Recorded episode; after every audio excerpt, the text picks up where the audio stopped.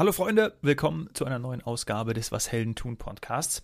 Ich habe mit Julia Rittereiser gesprochen. Julia ist Gründerin des Unterwäsche-Startups Cora Mikino. Die Periodenunterwäsche von Cora Mikino bietet eine nachhaltige Alternative zu herkömmlichen Hygieneartikeln in Form von Wegwerftampons oder Binden. Die Unterwäsche besitzt eingenähte Einlagen, sie ist auslaufsicher, vegan und fair und regional hergestellt. Julia hat vor zwei Jahren ihren Job bei Google gekündigt und hat Cora Mikino gegründet. Und das sehr erfolgreich. Die Mission von Cora Mikino ist es, Tabus rund um den natürlichen Flow zu brechen. Es geht um nachhaltige Menstruationsprodukte und seit neuestem auch Unterwäsche für Blasenspreche. Julia erklärt eindrucksvoll den Markt, ihren Weg und natürlich ihre Produkte. Viel Spaß jetzt beim Zuhören. Julia, äh, was genau ist denn eigentlich Menstruationsunterwäsche? Na, Menstruationsunterwäsche ist im Prinzip ganz normale Unterwäsche mit einer besonderen Funktion, nämlich dass sie Binden oder Tampons ersetzt. Ähm, wir haben quasi in, die, in den Schritt, also in den Spickel oder Zwickel, wie man das nennt, eine Sauglage integriert, die das Blut aufnimmt, äh, festhält und nicht durchlässt.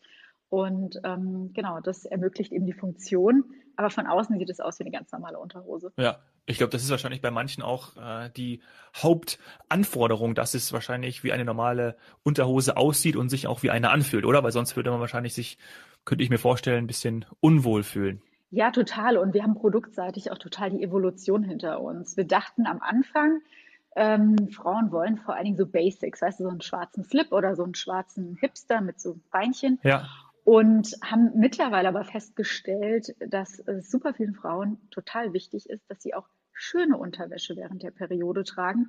Und wir verkaufen hauptsächlich Spitzenunterwäsche mittlerweile. Ah ja. Also Aha.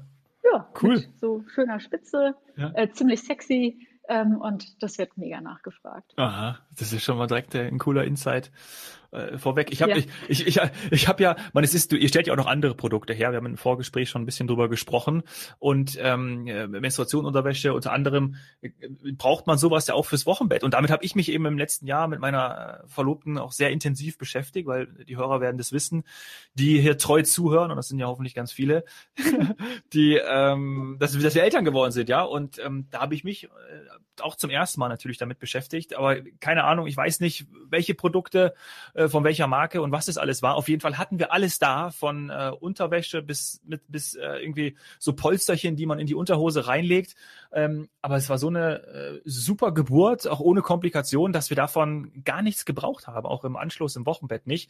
Also von dem her ähm, fand ich es aber interessant, was es da gibt und äh, wie die Möglichkeiten auch sind. Und das ist natürlich auch, ähm, ja, wie du es auch schon gesagt hast, ist ja auch immens wichtig und ist auch für mich auch irgendwie auch Zeitgeist, dass man das auch attraktiv und schön gestalten kann und auch so ein einfaches Produkt dann, ähm, ja, ich glaube, ich weiß nicht, ich glaube, wir beide brauchen jetzt gar nicht darüber sprechen, dass es irgendwie auch ein Tabuthema ist. Das ist es irgendwie gar nicht.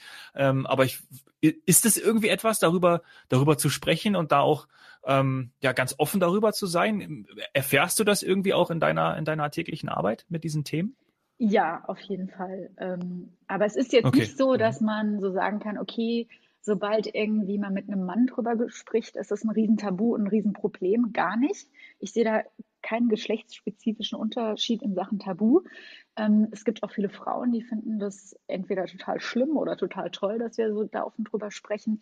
Aber ja, ich merke schon Limitationen. Also ähm, es gibt ja zum Beispiel, wenn es um Investoren geht oder Bankgespräche und ähm, dann saß mir zum Beispiel schon mal ein Mann gegenüber, der überhaupt nicht verstehen konnte, dass so viele Frauen super viele oder super starke Schmerzen während der Periode haben und dachte, das wäre so eine Nischenranderscheinung und auch jede Datenlage konnte ihn nicht überzeugen, ähm, weil er eben selbst nicht der User war oder selbst keinen Benefit von dem Produkt hatte. Mhm. Ähm, da gerate ich so an Grenzen. Aber jetzt so im normalen Gespräch ähm, auf der Straße oder im Freundeskreis oder mit anderen Leuten, die meisten sind einfach richtig interessiert dran. Ja, so wie ich. Aber ich kann mir gerade richtig vorstellen ja. und will das gar nicht ins Lächerliche ziehen, aber wie so ein Bankgespräch dann abläuft mit vielleicht etwas, stelle ich jetzt mal etwas überspitzt da, biederem äh, Person gegenüber äh, und dann versucht man da das Produkt zu erklären und der denkt, er, er checkt es einfach gar nicht. Kann ich mir das so vorstellen? Ja, also das, du kannst es dir vorstellen, es war wirklich wie eine, so eine Filmszene und ich bin eigentlich echt null auf den Mund gefallen. Ich bin schon recht, ähm, ja, schlagfertig, ja. aber in der Situation ist mir auch nichts mehr eingefallen. Der gute Herr wollte nämlich dann am Schluss, ähm, dass ich mich einem anderen Produkt zuwende, von dem er mehr hätte, nämlich Unterwäsche bei Hämorrhoiden. Und das ist kein Scherz. Aha. Also sowas kann man sich nicht ausdenken, diesen Joke, dass er ein Produkt für oder gegen Periodenschmerzen ähm, wollte er nicht finanzieren, aber er hätte es gut gefunden, wenn ich irgendwie Unterwäsche mit irgendwas für oder gegen Hämorrhoiden rausbringen würde. Oha. Ach du Heiland, ja gut. Ja. Äh, wissen wir, okay, da will ich jetzt gar nicht weiter darauf eingehen, aber ähm, gibt es sicherlich auch einen Markt dafür. Aber wir sprechen jetzt über äh, Cora Mikino. Und jetzt muss ich nochmal fragen, gibt es eine Wortbedeutung dahinter? Ja. Hinter, dem, äh, hinter der Brand, hinter dem Namen? Ja? ja, gibt es. Das heißt auf Esperanto Freundin. Und Esperanto ist ja so eine ähm, Kunstsprache, die geschaffen wurde, um die ähm, Verständigung zwischen den verschiedenen äh, Menschen auf dieser Erde zu äh, verbessern, bevor wir alle Englisch konnten. Jetzt braucht die keiner mehr. Und ich fand das so ganz süß. Und generell, ich bin einfach nicht so der krass kreative Mensch. Also was habe ich gemacht? Ich habe Begriffe, die ich irgendwie schön finde, in Excel gehauen, habe mit so einer Formel ähm, Auto-Translate gemacht und habe die mir in allen möglichen Sprachen angeguckt und bin dann bei Cora Kino hängen geblieben. Das ist auch total toll. Also wirklich, ich habe es jetzt extra nicht gegoogelt, weil äh, vielleicht hätte ich das dann rausgefunden, aber ich wollte dich unbedingt fragen, weil es auch immer ganz schön ist, was man für eine ähm, persönliche Bedeutung damit hat. Und das ist natürlich auch, äh, ja, spricht für deine, nennen wir sie Kreativität, wo du sagst, die ist nicht vorhanden. Ja, so äh, Datenlesen. Wobei, also jetzt retrospektiv gesehen, äh, bitte nehmt nicht so einen langen Namen. Das ist viel zu kompliziert, bis jemand das versteht. Kobane Kino. Ähm, ähm, was Kurzes hätte es auch getan, wenn ich jetzt nochmal einen Namen für meine Brand aussuchen würde. Vier oder fünf Buchstaben und irgendwas am, am Anfang des Alphabetes. Ähm, da würde ich ja. nicht mehr Kobane Kino nehmen. Ja, ja okay. Na, dann lass uns mal, der Bankberater oder Bankmensch hat es ja schon äh, auf den Markt sozusagen abgezielt und glaubt, dass es nicht so ein größer oder nicht ein großer ist, aber er ist ein, ein großer, ne? Also Inkontinenz könnte man ja jetzt zum Beispiel auch irgendwie mit hinzunehmen und mhm. würde man jetzt ältere Menschen zurechnen, aber äh, das ist ja eben nicht so, ne? Sondern der Markt ist tatsächlich groß. Ja, der Markt ist total groß. Wir haben zum Beispiel bei Inkontinenz eine repräsentative Umfrage gemacht und haben herausgefunden, dass auch Frauen zwischen 30 und 40 Erfahrung mit Inkontinenz haben, zumindest temporär. Das kann zum Beispiel nach einer Geburt sein, Leistungssportlerinnen sind betroffen oder äh, aller möglichen anderen Lebenssituationen, die eben sich schwächend auf den Beckenboden auswirken.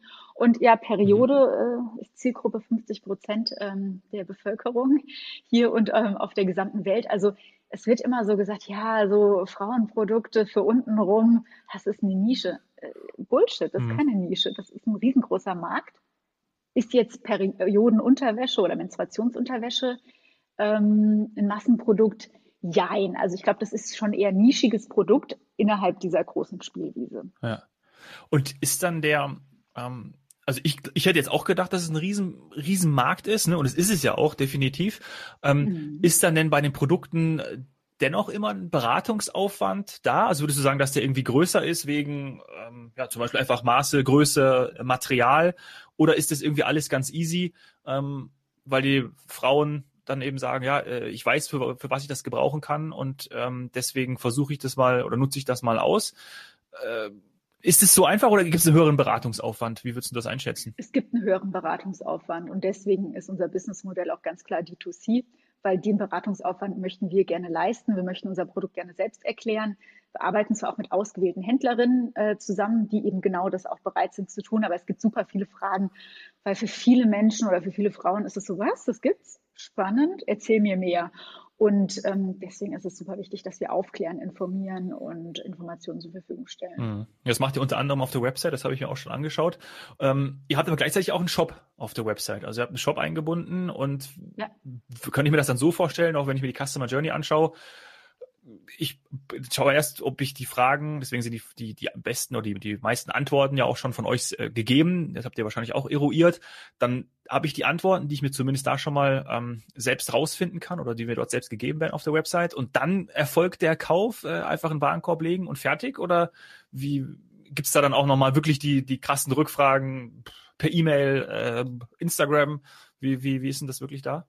Ähm, ja, es gibt Rückfragen, E-Mail, Instagram, aber generell, wie du schon gesagt hast, wir versuchen unsere Webseite so zu optimieren, dass jemand, ohne dass wir aktiv eingreifen müssen oder da sein müssen, ähm, sich über das Produkt informieren kann, wie es funktioniert. Idealerweise schon auf der äh, Landingpage auf der Homepage, auf der ersten Seite. Da erklären wir so die groben Züge und für viele ist es dann schon ausreichend und ähm, die machen dann Checkout. Also genau, wir machen hauptsächlich E-Commerce auf unserer eigenen Webseite und es läuft wahnsinnig gut. Wir haben auch äh, tolle Conversion Rates. Also wir können natürlich bestimmt mhm. noch was verbessern. Wir machen auch permanent User-Befragungen, um da eben ähm, äh, noch bessere oder noch gezieltere Informationen bereitzustellen. Aber die Conversion Rates, die Daten sagen eigentlich schon, dass das ganz gut gemacht wird bisher. Mhm. Und weiterer Punkt, und der auch extrem wichtig ist, ist ja die Nachhaltigkeit. Ne? Also ist ja dann auch eine entscheidende Rolle, weil eure Produkte nutzt man ja eben nicht nur einmal, sondern eben immer wieder. Genau, und das ist halt auch ein super wichtiger Faktor für viele Menschen, wenn die bei einer Kaufentscheidung mittlerweile, ähm, dass es eben ein nachhaltiges Produkt ist. Und ähm, es kann natürlich auf vielen verschiedenen Dimensionen nachhaltig sein. Für uns ist zum Beispiel auch wichtig, dass die Produktion nachhaltig ist und dass wir eine soziale Nachhaltigkeit auch da drin haben. Also bedeutet, wir produzieren nur in Europa ähm, und die Menschen, die an der Nähmaschine sitzen und die Produkte nähen, werden fair bezahlt und gut behandelt. Ähm, und dann versuchen wir, wann immer möglich, recycelte Materialien einzusetzen oder eben regionale Materialien. Und mhm. da sind wir nicht immer perfekt. Ich habe auch am Anfang gestartet und da hatten wir noch, ich sag mal, Virgin Polyester, also neues Polyester. Mittlerweile haben wir fast komplett, ich glaube 99 Prozent auf recyceltes Polyester umgestellt. Aber das ist halt auch immer so eine kleine Journey, bis man sowas mhm. kann. Und um solche Sachen zu machen, muss man auch gewisse Mengen drehen, damit man eben Sonderproduktionen anleiern kann. Ja, aber wichtig ist ja auch zu starten und dann die Vision zu haben, dorthin zu kommen, wo ihr jetzt auch seid. Ne? Also wie lange, wie lange gibt es äh, euch schon sozusagen? Wir sind seit zwei Jahren am Markt und ähm, was wir ganz stark machen, ist so Co-Creation. Also wir fragen unsere Kunden nach jedem Kauf, was ihr Feedback ist. Ähm, wir fragen also das wirklich sehr spezifisch ab, ähm, gehen da auch in die Tiefe. Ähm, wir machen das auf Social Media total viel, dass wir Umfragen machen und die Leute wirklich aktiv um Feedback bitten oder dass die zum Beispiel die nächste Farbe voten können oder den nächsten Schnitt voten können, mhm. weil wir eben ein Produkt machen wollen, von dem wir sicher sind, dass es gut ankommt. Ja. Ja, und ihr seht natürlich dann auch, dass eure Kunden ja wahrscheinlich auch wiederkommen, ne? eure Kundinnen, dass sie dann, äh, ja, wenn ja. sie ein Konto angelegt haben zum Beispiel, äh, auch wenn wir eben gesagt haben, äh, Nachhaltigkeit und man braucht jetzt nicht äh, ja, äh, ganz viele Produkte, aber wahrscheinlich auch, ja, gerade auch wenn du sagst, für jeden Anlass und auch, ähm, ähm, dann kann man sich natürlich dort auch in den Warenkorb äh, des Öfteren was reinlegen. Ne? So ist ja auch gerne wahrscheinlich auch von euch, von dir gewünscht. Ja, absolut. Ähm, aber äh, du sprichst ja schon was super Wichtiges an. So per Definition soll, ist es ja schon so eine endliche Customer Journey und keine unendliche. Mhm. Ähm, mhm. Und das ist natürlich eine bewusste Entscheidung. Ähm, und ähm, weil, ja, ich sag mal so, wenn du da sechs, sieben Stück in, der, in deiner Schublade hast, Menstruationspanties, irgendwann ist halt auch dein Bedarf gedeckt. Natürlich gehen die irgendwann auch ja. kaputt, aber die sind eigentlich so angelegt, dass man die eine ganze Zeit benutzen kann, mehrere Jahre. Und ja, ich mhm. sehe bei uns Kundinnen, das sind so Hardcore-Fans, ähm, die kaufen auch die zehnte und die zwölfte Panty, weil die ähm, einfach äh, wahrscheinlich jeden Tag und jede Nacht, wenn sie ihre Periode vielleicht ein bisschen länger haben, ähm, eine Panty anziehen wollen und zwischendurch nicht waschen wollen. Ähm, aber mhm. genau das ist so die Frage. Und deswegen ist es zum Beispiel so, was wir dieses Jahr ganz aktiv angehen, ist so eine äh, Sortimentserweiterung, ähm, um eben eine Customer Journey zu verlängern und ähm, weitere spannende Produkte anbieten zu können. Ja, das wäre jetzt meine nächste Frage gewesen, was denn dann äh, da noch kommen kann oder was dann da noch mhm. kommen wird, wenn ihr auch die, die Insights sammelt und auch, auch, auch eure Kundinnen befragt mhm. und ihr sicherlich ja auch ähm, die Möglichkeit habt zu sehen, okay, das, das ist ein spannendes Feld, ähm, da können wir uns auch noch weiterentwickeln. Was gibt's da? Kannst du so eine kleine Preview geben? Mhm. Also generell ist für mich alles spannend, äh, Zielgruppe äh, weiblich oder menstruierender Mensch oder wie auch immer. Ähm, und das Thema ist tabubehaftet untenrum. Ich sage das mal so salopp. ähm, deswegen auch Inkontinenz in Periode. Ähm, bei Periode gibt es viele verschiedene andere nachhaltige Lösungen noch, die spannend sind, die wir mit aufnehmen können, ob das jetzt Menstruationstassen sind und so weiter und so fort. Mhm. Das könnte spannend sein. Dann, wir heißen ja ähm, ganz bewusst Femcare ähm, gibt es die unterschiedlichsten Möglichkeiten. Wir haben letztens eine Umfrage gemacht und gefragt, hey, was wollt ihr als nächstes von uns haben? Ähm, da haben viele auch gesagt, sie hätten gerne ähm, Binden und Tampons von uns. Das ist was, was uns total krass überrascht hat. Da müssen wir jetzt drüber nachdenken, mhm. ob wir das, ob wir, ob das in unsere Brand reinpasst und unter welchen Bedingungen. Also ob wir da zum Beispiel eine nachhaltige Innovation vielleicht äh, mit auf den Weg bringen könnten oder ähm, ich sag mal so Kosmetik, Kosmetik im Sinne von ähm, ja so Pflegeprodukten. Ähm, aber wir versuchen das natürlich schon immer so ähm, dass es so ein bisschen zu unserer Mission passt. Also so Nachhaltigkeit, Empowerment von Frauen und ähm, auch, ich sag mal, ein modernes Go-to-Market. Äh, pinke Verpackung, blaues Blut ist halt No-Go, das geht nicht mehr. Und ähm, genau, deswegen hm. versuchen wir einen anderen Weg. Ja, ja, äh, total interessant. Was mir gerade einfällt, ähm, waren nicht die Kollegen und Kolleginnen von, von Einhorn, die wirst du ja auch ja. kennen, die dafür, ich weiß gar nicht, ist das jetzt, war das jetzt letztes Jahr oder schon ein bisschen länger her, äh, dass sie auch sich dafür eingesetzt haben, dass Periodenprodukte ähm, doch nur noch sieben Prozent äh, Mehrwertsteuer äh, besteuert werden. Ne? War, war das nicht so, dass mhm. da auch sogar, da war so eine Riesenpetition und so? Weißt du, kannst du wahrscheinlich besser erklären als ich. Ähm, ja, genau. Also die ähm, Initiative wurde von der Nana und der Jasmin ähm, äh, angetrieben, um die Mehrwertsteuer bei ja. Periodenprodukten zu senken von 19 auf 7 Prozent. Das ist auch ähm, erfolgreich äh, gewesen, genau. Also unsere Panties werden auch nur noch mit 7 Prozent versteuert. Ähm, bei einem Warenwert von zwischen 29 und 45 Euro macht das natürlich einiges aus. Ähm, wir hatten so ein bisschen Angst zwischendrin, dass die unsere Gesetzgeber äh, nachhaltige Produkte wie Panties oder so Stoffbinden vergessen, haben deswegen ganz fleißig ähm, so ein bisschen Lobbyarbeit gemacht und den entsprechenden Leuten äh, so Vorschläge für die äh, Abänderung äh, des Gesetzestextes geschickt. Und die haben das berücksichtigt, ja, und netterweise haben die das berücksichtigt. Ich weiß nicht, ob unsere E-Mail äh, das war oder ob das jemand anderes noch gemacht hat. Es war eure, ähm, es war bestimmt eure. Es war, ja, ja. und äh, genau, deswegen nur noch sieben Prozent. Aber bringt halt auch Absurdität mit. Zum Beispiel, ich mache ja auch ähm, Inkontinenzunterwäsche, die muss ich mit 19 Prozent verkaufen. Die ist marginal unterschiedlich, also die saugt ein bisschen mehr, hat kleine technische Veränderungen im Stoffenmaterial. Ähm, genau, da muss ich 19 Prozent äh, verlangen. Ja, also Pipi ist teurer als die Periode. Aktuell ist, ist es teurer zu pinkeln als zu bluten, ja. Ja, ja, okay. So könnten wir auch die Folge nennen. Das wäre sicherlich ja. auch ganz toll, auch für die W&V-Redaktion. Wenn dann, oder, oder Titel, äh, einfach nur so überall, ja, das wäre toll. Müssen wir, das würde ich, ja, vielleicht kriege ich das durch, mal schauen. Ähm, äh, nee, auf jeden Fall großartig. Ähm, ich, ich finde das auch so cool.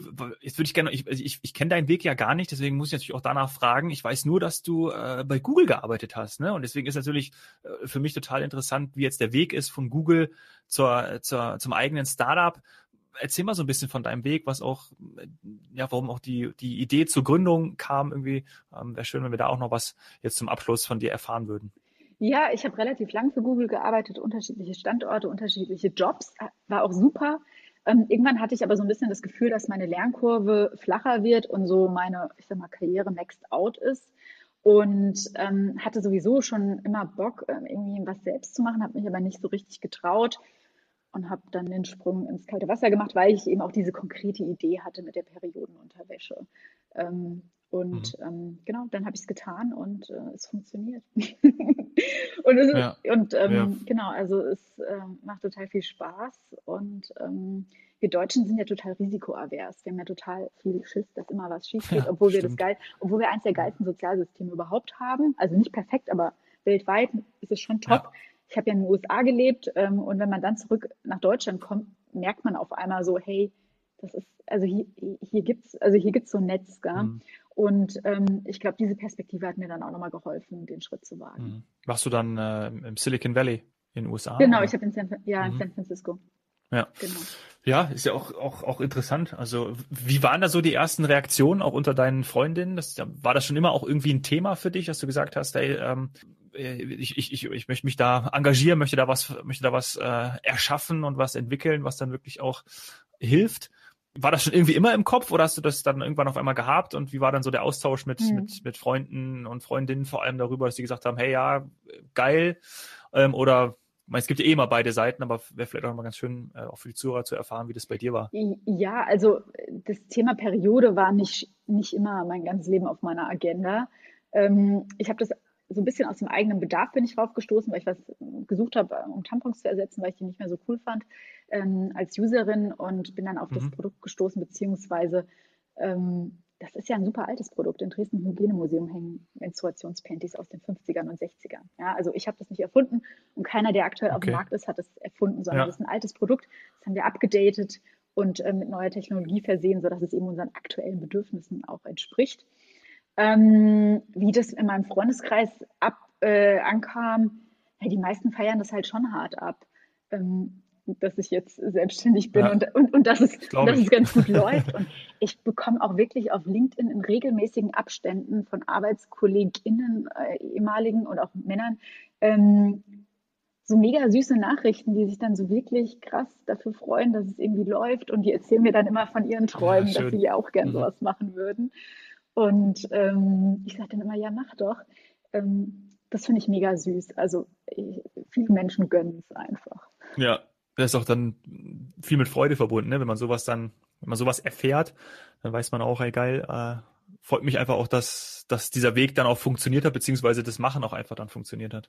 Total. Und das darf man ja auch nicht irgendwie als selbstverständlich nehmen, dass das erste Startup, das du gründest, dann halt auch wirklich flutscht und du davon leben kannst. Und ich meine, wir sind, guck mal, wir sind zwei Jahre am Markt. Ähm, wir haben nach anderthalb Jahren einen ähm, siebenstelligen Umsatz gemacht. Wir sind profitabel. Ich kann äh, fast zehn Gehälter jeden Monat zahlen, ohne dass wir irgendwie äh, Issues in der, in der Liquidität haben. Ähm, das ist jetzt nicht, weil ich irgendwie besonders toll bin oder irgendwas besser kann als andere. Da ist halt auch immer eine Portion Glück dabei und es hätte auch schief gehen können und dann hätte ich irgendwie die Kraft aufbringen müssen, nochmal zu gründen. Und ähm, aber das äh, sollte dann eben auch kein Problem sein oder sollte eben auch kein Stigma drauf sein.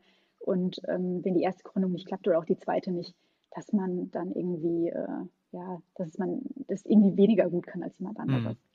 Wenn du äh, eben gesagt hast, es ist ja eigentlich kein äh, kein neues Produkt oder beziehungsweise kein äh, ja kein es ist es ist gefühlt ein alter Hut weil man äh, weil es das schon immer gab und man hat es ja. eben abgedatet es ist ja auch irgendwie ein Teil von ähm, von von Startup Geschichte dass man etwas nimmt und etwas ja neu einfach gestaltet und und besser macht und dann funktioniert's oder hat wieder neuen Absatz ähm, ein, ein ein großer oder eine große Unterstützung dabei ist ja dann auch die, nennen wir sie, das sind ja auch eine Art von, von Technologie oder halt, ähm, was dort eingesetzt wird, damit dieser besondere mhm. Stoff dann ähm, Blut oder auch ähm, ja, andere Ausflüsse äh, aufnimmt, mhm. um es mal so zu sagen. Wie kam es denn, das vielleicht irgendwie interessiert mich jetzt auch wirklich zum Abschluss, letzte Frage, wie, ähm, wie, wie, wie kam es auf dem Weg, dann diese Technologie zu entwickeln, zu entdecken, dass dann da dieses Produkt so auch entstanden ist, wie es jetzt ist?